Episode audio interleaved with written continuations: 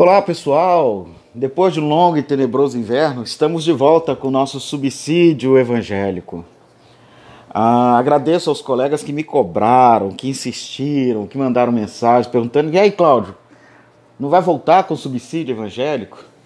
Então agradeço tanto aos amigos e às amigas que mandaram mensagens ou que é, telefonaram para mim cobrando o retorno do subsídio, é, subsídio exegético.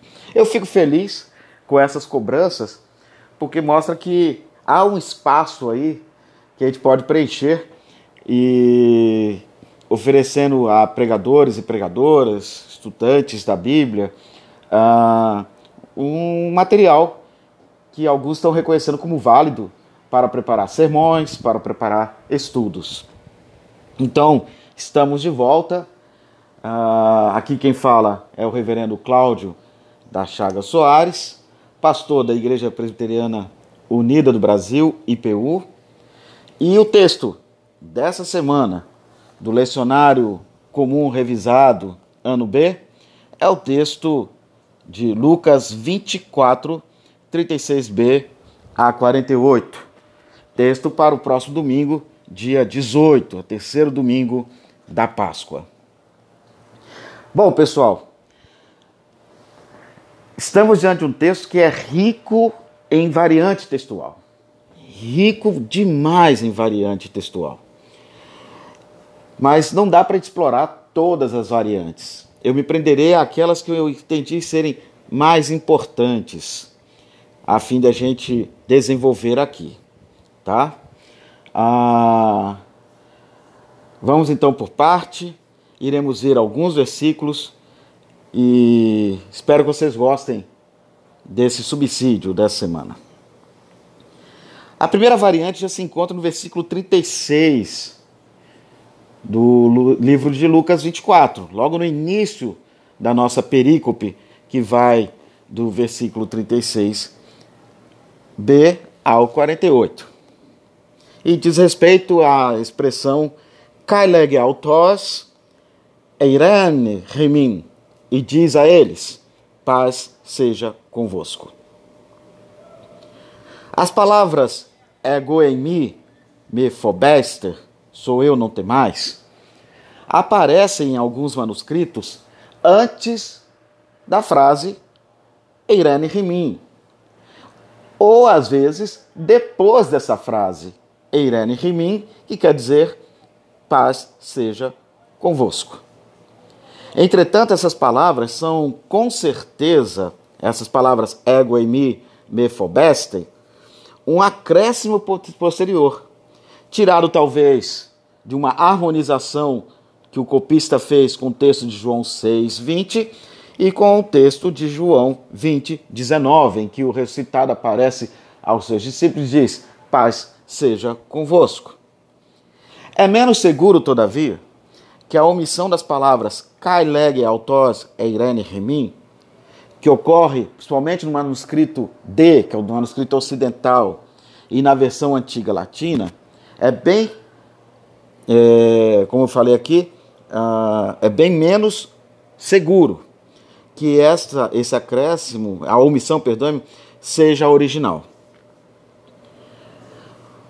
Paz seja convosco era uma saudação semítica comum naquele tempo e era o tipo de saudação que se poderia esperar naquele contexto.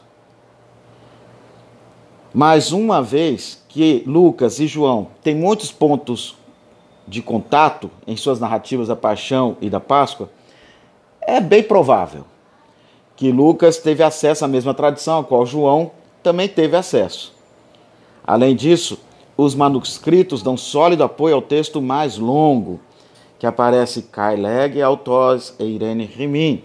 E é ah, e por isso eu sigo esta orientação que é o texto fixado do Nestle Aland. Ah, outro aspecto também é por isso que a maioria das traduções modernas adotam essa forma mais longa. Né? E embora a algumas traduções elas omitam a frase Kaileg autos eirene remim, ou seja, retiram essa forma mais ampliada. Mas são poucas traduções que fazem isso, tá? Ah, eu quero falar do versículo 40 do nosso texto e chamo a atenção porque algumas, alguns manuscritos, esse versículo todo ele é omitido em alguns manuscritos. O versículo 40 é, diz o seguinte no texto grego: Kai tuto epon edexen autos tas reiras, kai tus podas. Né? Uh, podemos traduzir mais ou menos. É, tendo dito isso, mostrou-lhe as mãos e os pés. Eu defendo a continuação desse texto, a inclusão desse texto. Este versículo não aparece em alguns testemunhos ocidentais e foi omitido na tradução da é, RSV, Revised Standard Version. Talvez porque parecia desnecessário após o versículo 39, que fala: Vejo as minhas mãos e os meus pés, sou eu mesmo. Toquem-me e vejam. Um espírito não tem carne nem ossos, como vocês estão vendo que eu tenho. Né? Então alguns entenderam que era desnecessário esse acréscimo, esse versículo 40. Por isso, omitiram. No entanto, também é possível que esse versículo tenha sido acrescentado na maioria dos demais testemunhos, a partir de uma harmonização de, com João 20, 20, com uma pequena e necessária alteração, pois a passagem de João menciona as mãos e o lado de Jesus. Essa passagem faz referência às suas mãos e a seus pés. Caso, porém, essa passagem tivesse sido acrescentada a partir do relato de João, é provável que os copistas teriam deixado algum indício de sua origem em João, como por exemplo a colocação de templaron, o lado, em lugar de tus podas, os pés, aqui no versículo 40, ou tanto aqui como no versículo 39. Por essa razão, eu continuo incluindo o versículo 40 para dentro do nosso texto. Não partilho dessa omissão do versículo 40 e nem vejo, também concordo com o comentarista, uma harmonização direta ou uma cópia direta com o texto de João 20, 20. Já o versículo 42 do nosso texto, eu quero é, apresentar aqui é, a expressão meros, um pedaço. O 2042 diz assim: Roide epedocan autor is irritius optu meros. Né? Ah, podemos traduzir: deram-lhe um pedaço de peixe assado. Né? A expressão, essa parte meros. Ah, em alguns manuscritos, no lugar de meros um pedaço, eles colocam a seguinte expressão: as palavras caiapó melicio queriu ou querion e de um favo de mel. Eles acrescentam um pedaço um, é, de pão, um pedaço do peixe, ainda acrescentado de um favo de mel, que aparece em muitos manuscritos mais recentes e também no chamado textos ou textos receptos. No entanto, são com certeza um acréscimo ao texto, pois é pouco provável que teriam sido simplesmente omitidas em tantos dos melhores representantes dos tipos de textos de texto mais antigo. Uma vez que na igreja antiga, então, o mel era usado na celebração da ceia do Senhor e também na liturgia do batismo, é possível que algum copista tenha inserido esse detalhe no texto para que houvesse apoio bíblico a essas práticas litúrgicas. Então, por essa razão, uh, eu sigo a versão mais curta, que para no meros, um pedaço, e não aceito o acréscimo apomelicio, cai apomelicio, querio, ou querion, querion, tá bom? Uh, e de um favo de mel, no caso. Temos também uma variante no versículo 47. E esse, essa variante é interessante porque tem a ver com a questão da segmentação do texto, de pontuação para o texto. Tá bom? Vamos ver aqui, porque ele fala tanto da, da do arrependimento dos pecados, como também fala, o, aparece a, a, um verbo arxamenoi, começando. Então esse versículo tem duas variantes quebrando o texto, mas tem a ver com a questão da segmentação. Tá bom? Vamos primeiro para a primeira parte. É difícil com base. Ah, perdoe-me. A variante é, é a frase metanoia es afesin hamartion, arrependimento para perdão de pecados. Que quer dizer o versículo 47. Vou ler todo o versículo 47, porque aí a gente fica com mais elementos. Kai, kirihitenai epito onoma teautu metanoia es afesin hamartion es panta ta etne arxamenoi apu Jerusalém. Ah, ah, a gente pode traduzir o versículo 47 da seguinte forma: E quem seu nome seria pregado arrependimento para perdão de pecados a todas as nações, começando por Jerusalém. Então vamos ver essa expressão arrependimento para perdão de pecados metan, metanoian nes afesin hamation. É difícil, com base na evidência interna, decidir entre metanoia es afesin hamation e metanoian kai. Há um acréscimo, substituição de es por kai. É, afesin hamation. Por isso, decidir entre as leituras es e kai, ou es ou kai, Uh, é muito complicado no texto de Lucas, uma vez que em outros textos Lucas usa tanto metanoian es como metanoian kai.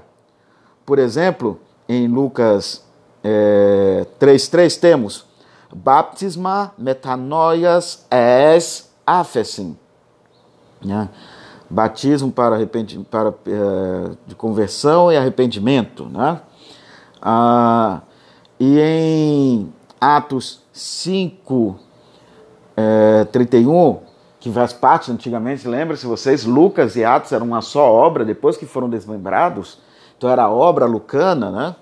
Ah, aparece lá a expressão em Atos 5,31, Dunai metanoianto Israel kai afesin hamartion, ou seja, é, deu a, é, dando arrependimento a Israel e e, perdão, oferecendo conversão a Israel e perdão dos pecados. O peso dos manuscritos favorece ainda que, de leve, a leitura que preserva o metanoia es, tá? que, é, que, é, que ainda preserva essa, essa preposição es, ah, que é o nosso texto fixado. Além do mais, tendo em vista que a preposição es aparece logo a seguir no texto, é mais provável que copistas tenham trocado o primeiro es por kai do que imaginar o processo inverso. O significado do texto é arrependimento para a remissão dos pecados, ou arrependimento que traz o perdão dos pecados. O sentido da variante é arrependimento e perdão de pecados.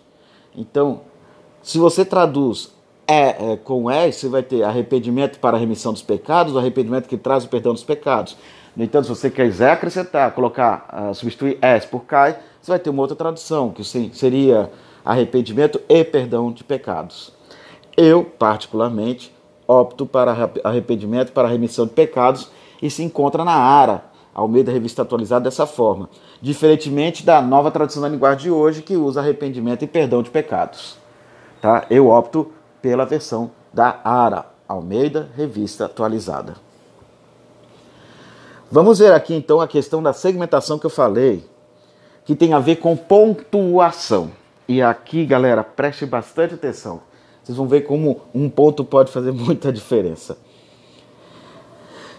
Desse versículo, caso você fizer um corte ou uma pausa após a locução espantata etne, né? espanta ta etne.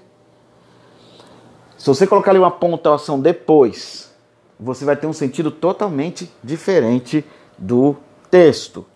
Ah, essa expressão espanta ta etnan, presente no versículo 47, fala é, o que nós podemos traduzir é, em todas as nações, tá? Ou a todas as nações, tudo bem? Se você muda, se coloca uma pontuação ali logo após, uma pausa logo após espantata etne, nós vamos ter a seguinte tradução. O sentido do texto ficaria: é, e que arrependimento e perdão de pecados devem ser proclamados em seu nome a todas as nações. Ponto. Começando de Jerusalém, vocês são testemunhas dessas coisas. Olha só, se você coloca o ponto ali antes, depois de espantata etna, o versículo morre ali. E a expressão que logo vem depois, começando de Jerusalém, arxamenoi, né? Arxamenoi. Deixa eu ver aqui no texto grego. É, arxamenoi apó Jerusalém, né?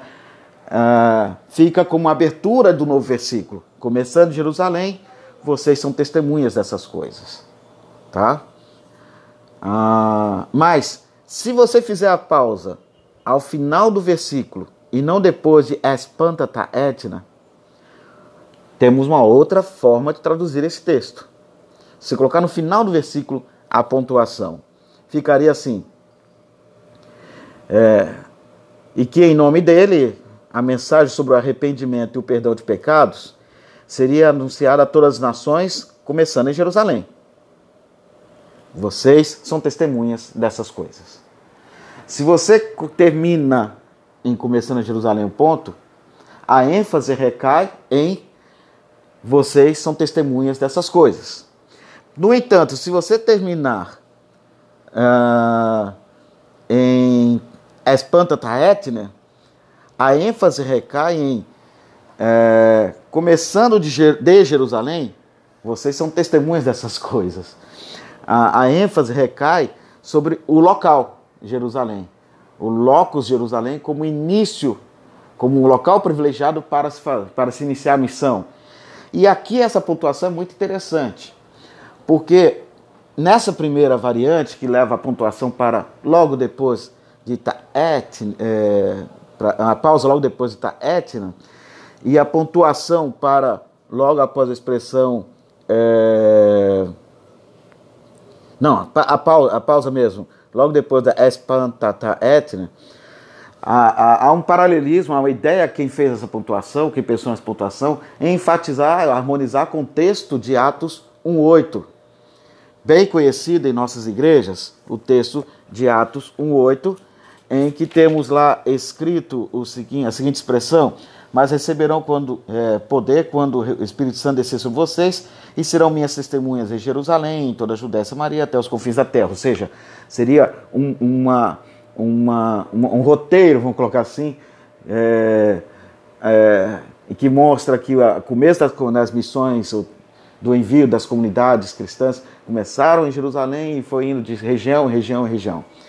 Então a ênfase seria sobre a, a prioridade ou o privilégio de Jerusalém como sendo o início de todas as missões. Mas se você estende essa pontuação mais à frente, a ênfase recai muito mais com a questão do testemunho, né? a questão de testemunhar ah, todas essas coisas que eles viram, que, que tem a ver com a aparição do ressuscitado até a, a proclamação dessa aparição, desse ressuscitado em todas as nações. Então, depende da ênfase que você colocar. Eu, particularmente, eu, Cláudio, eu aqui não sigo a, a, a, essa proposta dessa pontuação logo após essa pausa após espanta taetner. Ah, para mim a ênfase não é a cidade, para mim a ênfase é o testemunho. Então sigo a Ara e ao meio da revista atualizada, com a maioria das traduções. E por último, versículo ainda tendo o versículo 47, essa variante que aparece ah, por causa da, da expressão arxamenoi, começando.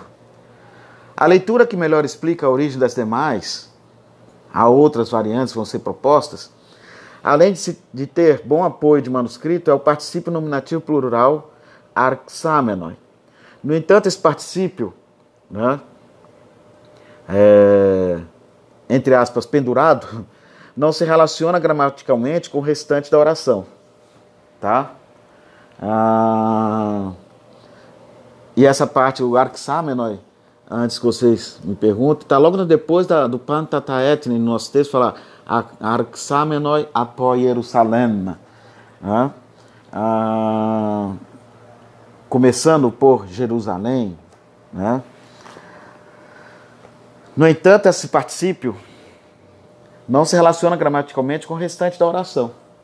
Na tentativa, então, de melhorar a sintaxe, alguns copistas substituíram essa forma arxamenoi pelo acusativo ou nominativo neutro singular, arxamenon, que também é um particípio sem conexão direta com outro termo da oração e que aparentemente se refere a tudo que se disse antes no versículo 47. Outros copistas escreveram a forma do genitivo plural, arxamenon, ficando subentendido o pronome plural vós, ou seja, começando vós de Jerusalém. O nominativo singular arxamenos surgiu provavelmente da tentativa de fazer o sujeito concordar com o verbo epen. Ele disse que aparece no versículo 46. Todavia, essa leitura não faz muito sentido, se é que tem algum sentido. E dentro daquele princípio de que o texto mais complicado, mais difícil, que apresenta mais dificuldade, é o texto mais original, então eu preservo Arxamenoi.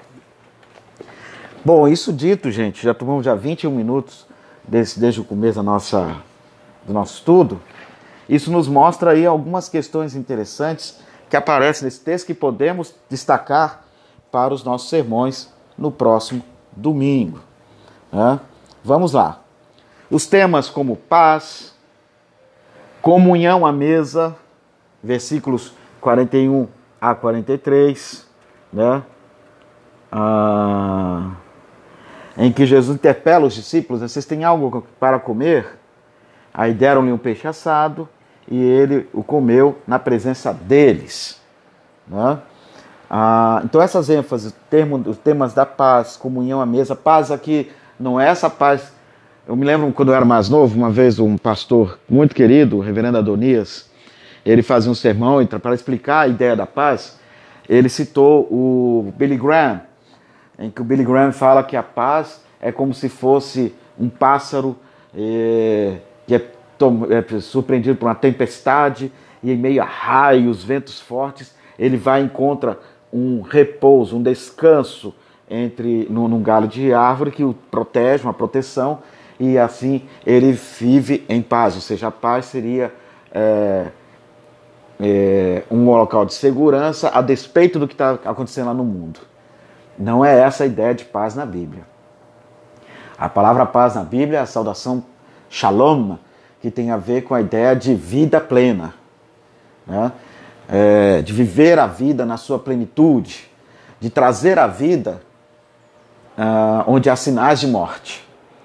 Então, quando Jesus oferece a paz, ele não está mais falando assim: olha, eu estou oferecendo a paz para vocês. Ou seja, como é que algumas igrejas fazem hoje? A paz do Senhor. E, e os pregadores e os membros não se, não se comprometem com a promoção da paz. Saudar o outro com a paz na tradição semita é se comprometer para gerar para o outro e para a comunidade um mundo de paz. Um mundo em que haja vida abundante, como diria o Evangelho de João 10, 10. Haja vida plena para todas as pessoas. Então, o tema da paz, o tema da comunhão à mesa e as promessas que são cumpridas em Jesus. Porque no versículo 46 fala: Está escrito que o Cristo haveria de sofrer e ressuscitar dos mortos no terceiro dia, em que em seu nome seria pregado o arrependimento para perdão de pecados a todas as nações, começando por Jerusalém. Ah, é interessante que, se você for para um olhar crítico da Escritura, em nenhum momento fala que o Messias deveria sofrer e que nem por causa e nem que através da sua morte seria oferecido arrependimento e perdão de pecados para todas a, para, para, para toda a, todas as, as nações. Aqui então nós temos uma apropriação, uma exegese feita por Lucas da, da tradição textual de Israel, porém sem citar que textos são esses. Tá? Só há, gente, na tradição é, de Israel, uma, uma vez, é, eu vou falar dentro da tradição é, do Talmud, uma vez, uma citação da possibilidade de o Messias morrer em favor da humanidade.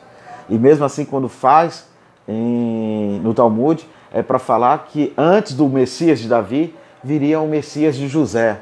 E esse sim teria que morrer para é, aplacar, né, os, trazer perdão dos pecados. Será que Lucas tinha essa ideia? Ou será que Lucas está se apropriando de releituras feitas pelas comunidades é, do segundo templo, é, principalmente as que foram expulsas e foram conviver lá em Qumran, que trazem a ideia, o resgate da ideia expiatória da morte do Messias. Né? Podemos é, até ver por aí, se ele está citando, seria a escritura interpretada por esses grupos, mas não necessariamente a escritura hebraica tal como temos. Tá? Mas sim a, a, a, interpretação hermenêutica feita por esses grupos é, que estão na periferia da tradição de Israel. Tudo bem? Uh, a outra coisa, outros temas são muito importantes para serem trabalhados, como testemunhar, uh, uh, e também a questão aí presente desse testemunho como uma, uma, uma, uma confirmação daquilo que se viu. Tá? Mas eu queria chamar a atenção, é interessante esse texto, porque essas temáticas elas aparecem e para um grupo de pessoas que estão fora do templo. Elas estão distantes do templo. Elas não estão no templo. E é aqui que acontece algo muito interessante, porque são comunidades excluídas da, da vivência do templo. Embora em Atos Apóstolos, Lucas será, tentará mostrar que os cristãos ainda tinham uma relação com o templo, né? as primeiras comunidades cristãs tinham ainda uma relação com o templo. Ele ainda não contempla a ruptura entre templo e comunidade cristã, que vai ter muito presente esse discurso em Mateus. Só posteriormente que ele vai explicar essa, essa emancipação eh, nos Atos Apóstolos a partir do movimento dos helenistas e especificamente de Paulo. Mas voltemos aqui então ao nosso evangelho. Tá? Ah, o Evangelho, nesse ponto aqui, em seu conjunto, desde o início ali com a narrativa dos discípulos de Maús, culmina na descrição lucana da postura dos discípulos. A ênfase, principalmente nesse aqui, difere um pouco de Emaús. Enquanto Emaús as pessoas estavam é, é, saíram para testemunhar o ressuscitado, né? voltaram para Jerusalém para testemunhar o ressuscitado, aqui a ênfase vai cair no versículo 40, 52, perdoe-me, versículo 52, o nosso texto. A ênfase aponta para o versículo 52, que diz lá o versículo 52 do capítulo 24 de Lucas. Então eles o adoraram e voltaram para Jerusalém com grande alegria. A ênfase, então, é a adoração a Jesus ressuscitado. A maior parte desse material é exclusivo de Lucas. Tá? Vejamos, versículo 36, por exemplo. No meio deles lhe disse: Paz esteja convosco. Este texto, como já disse, é apoiado pela maioria dos manuscritos. E ele é, é, já nos dá um indício, um indício é, a, de uma aproximação dessa correlação da presença do Senhor que diz a paz a, ao convencimento desse grupo de que ele, esse ressuscitado, é também Deus conosco, é também o Senhor glorificado. Tá? Deus conosco seria Mateus, eu usei aqui só para trazer mais força ao argumento. Tá?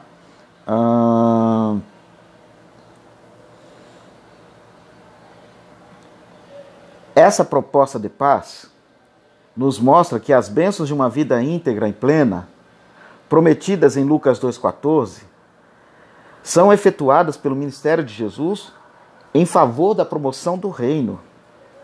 Seria interessante vocês consultarem Lucas 7,50.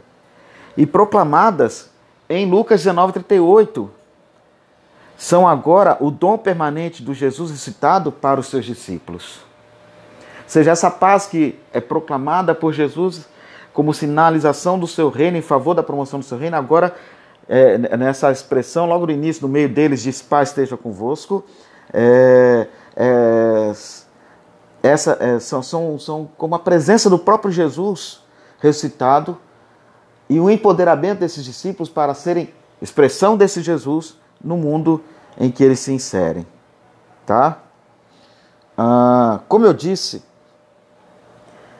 a ênfase desse texto, então, vai sair do eixo do, é, do testemunho enquanto testemunho de pessoas medrosas que agora voltam a Jerusalém para alimentar os outros, para uma nova dimensão, que é a dimensão da adoração do Senhor ressuscitado. Ah, outra questão também que queria chamar a atenção aqui é, é a expressão no versículo 43, enopion nauton, que aparece e fala quando o Senhor esteve, é, comeu diante deles, né? Que o Senhor é, se alimentou diante deles. Essa expressão enopenalton, segundo Raymond Brown, ela deveria ser traduzido com da forma em sua mesa e não somente diante deles.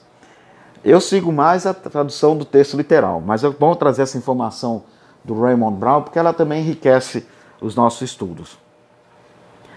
A prova para essa tradução, ou seja, em sua mesa, em lugar de diante deles, do versículo 43, né? e ele o comeu na presença deles, e ele coloca, e ele comeu em sua mesa, né?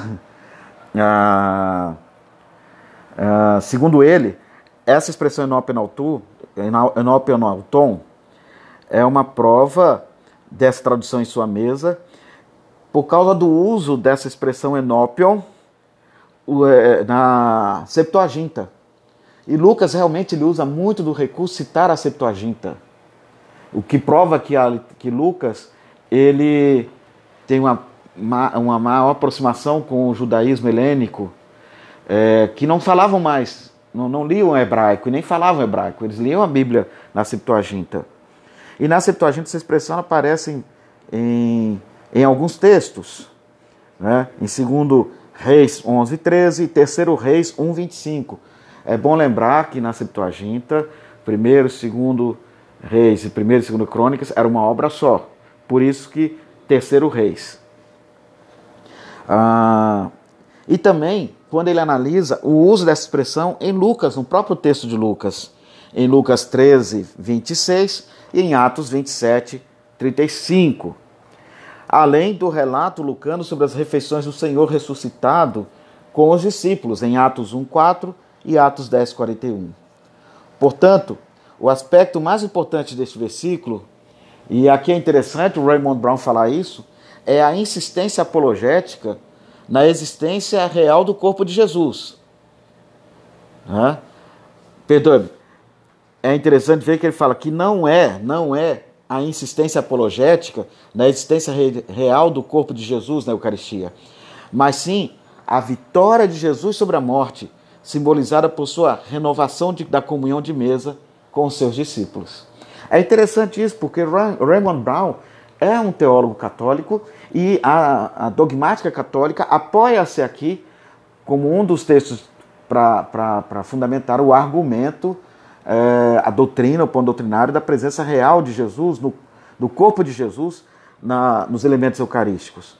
E ele então ele fala que aqui, na verdade, Lucas não está preocupado em insistir nessa ponto apologético, em apoiar essa, essa, essa afirmação da existência real do corpo de Jesus nos elementos eucarísticos. E aí ele fala, mas sim a vitória sobre a morte, simbolizada por sua renovação da comunhão de mesa com seus discípulos. E aqui então temos um argumento muito bom para a gente trabalhar nesse texto a partir da nossa experiência eucarística. Que Jesus está renovando conosco o pacto, né? a, a comunhão que é oferecida na mesa. Então, por esse aspecto teológico, ele opta para, ao invés de traduzirmos enopeonauton como diante deles, por em sua mesa. Nesse aspecto teológico, então, eu concordo com ele, mas não concordo na, na compreensão é, textual, que eu acho que é interessante enfatizar esse diante deles. Né? É, porque esse diante deles aponta muito mais para a frase que vem logo em seguida, lá, lá, no versículo 49, 48.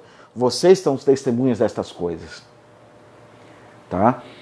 Para o Raymond Brown, vocês são testemunhas dessas coisas, é de que o Senhor renova, junto à mesa da comunhão, com seus discípulos, a, a sua comunhão. Né? Para nós, é, para mim, perdoe-me, esse vocês são testemunhas, é, a mesa da comunhão ela entra junto como sinal do Senhor recitado que comeu diante deles. Tudo bem? Ah, deixa eu ver mais o que a gente pode abordar sobre esse texto. Ah, ah sim. A expressão vocês são testemunhas. Ah, não, antes. Ah, a frase arrependimento para perdão dos pecados em, em todas as nações, ou a todas as nações, que se encontra no versículo é, 40. Uh, gente, deixa eu ver aqui. Estava. No versículo. Isso mesmo. Versículo 46. Não, 47.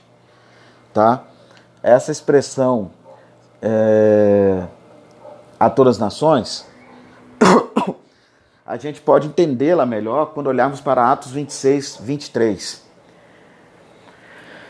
em que responde, de certa forma, a pergunta levantada por este versículo: Como é possível para o Messias Jesus pregar a todas as nações, cumprindo assim as Escrituras? Eu falei do problema textual que temos se nos apoiarmos na Bíblia hebraica, a não ser que ampliemos para olhar para as interpretações feitas pelas comunidades com Ram, que eram movimentos é, periféricos e que também tiveram a sua interpretação da Escritura e que viam na ideia do Messias a, a, a ideia da sua morte como morte expiatória, porque com Han é, ela resgata a ideia da expiação, diferentemente do Templo de Jerusalém, que para eles o Messias não expiaria a morte de ninguém, e sim os sacrifícios são que são formas expiatórias. E também relembra um pouco o texto do Talmud, que fala de um Messias, mas que lá no Talmud é o Messias de José que deveria morrer. Mas essa interpretação é muito interessante, por isso esse, essa expressão nos ajuda a responder, Atos 26, 23, nos ajuda a responder essa pergunta. Como é possível para o Messias Jesus pregar a todas as nações, cumprindo assim as Escrituras? Ah,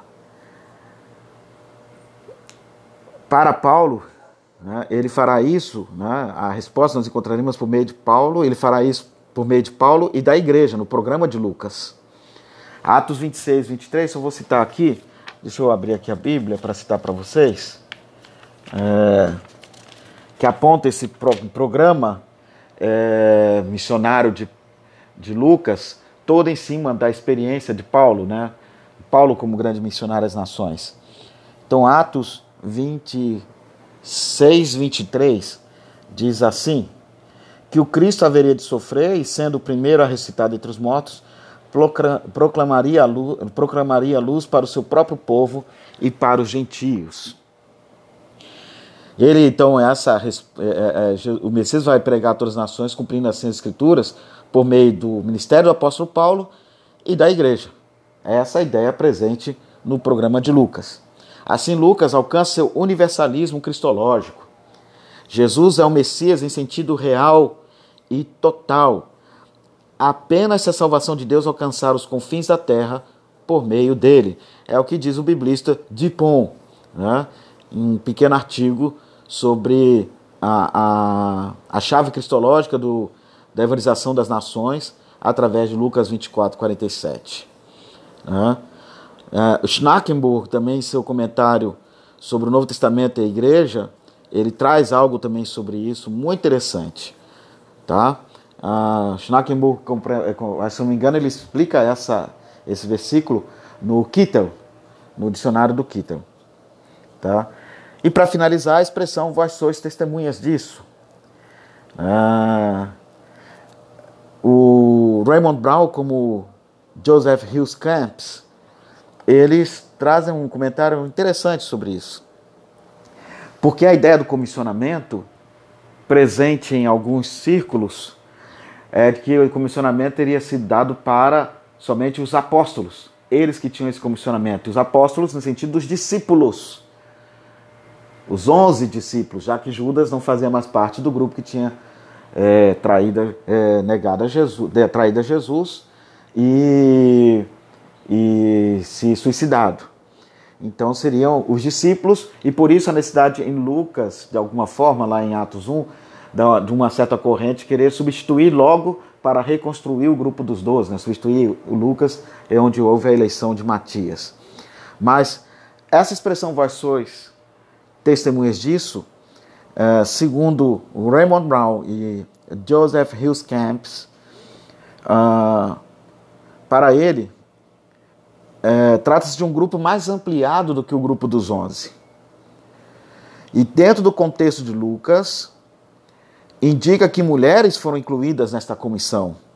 Perkins é, escreve sobre isso no seu artigo sobre ressurreição. Tá?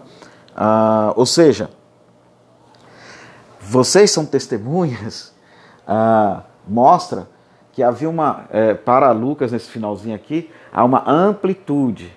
Não somente se limita a, ao testemunho dos apóstolos, né? E aí é interessante porque coloca em xeque essa, essa, essa interpretação, a compreensão da, da apostolicidade, da tradição apostólica, da necessidade de ordenar é, somente com a imposição das mãos de um certo segmento para falar que aquela pessoa tem a tradição dos apóstolos, é, historicamente comprovada, para mostrar que toda a comunidade que proclama o Senhor ressuscitado na partilha do pão e intervenindo e dizendo para as pessoas que também é, é, ele ceou diante deles, né?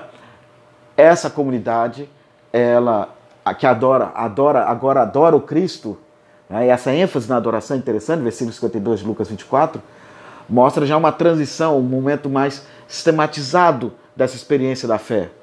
Do reconhecimento de Jesus como Kyrios, como Senhor, esse ressuscitado, e por isso agora anjos o contemplam e os, e os, e os o, as, os cristãos e cristãs devem também é, se prostrar e o adorar. Ah, é esse, todos que é, é, é a todos são dada essa, essa competência de proclamar isso que eles viram. Então a ênfase recai nesse versículo, no, no, no termo final, desse envio. Vocês são testemunhas desses grandes feitos. E saiam anunciando com grande alegria. Ah, somente um dado também importante: Aqui no nosso texto aparece a expressão Jerusalém. Né? Há duas expressões usadas em Lucas e também no, nos outros textos para Jerusalém. Um é Jerusalém e o outro Hierosolima. Né? Jerusalém, ah, quando se emprega essa expressão na literatura do Novo Testamento, a ênfase recai sobre a dimensão é, mais é, religiosa do termo. Enquanto Hierosólima é uma dimensão mais política do termo. Isso é interessante para a gente. Tá? Quando fala então de Jerusalém, a ideia Jerusalém, Jerusalém é o revestir a Hierosólima, que é a Jerusalém é, situada no mapa região política, dessa Jerusalém, Jerusalém religiosa, ou seja, dessa Jerusalém é, tal como Deus quer, no lugar da Hierossólima, que mata profetas e apedreja os enviados de Deus. Tá bom? Beleza, gente, era isso que eu tinha que contemplar para vocês. Espero que tenham gostado. E semana que vem tem mais do nosso e do seu subsídio exegético. Valeu, pessoal. Até a próxima.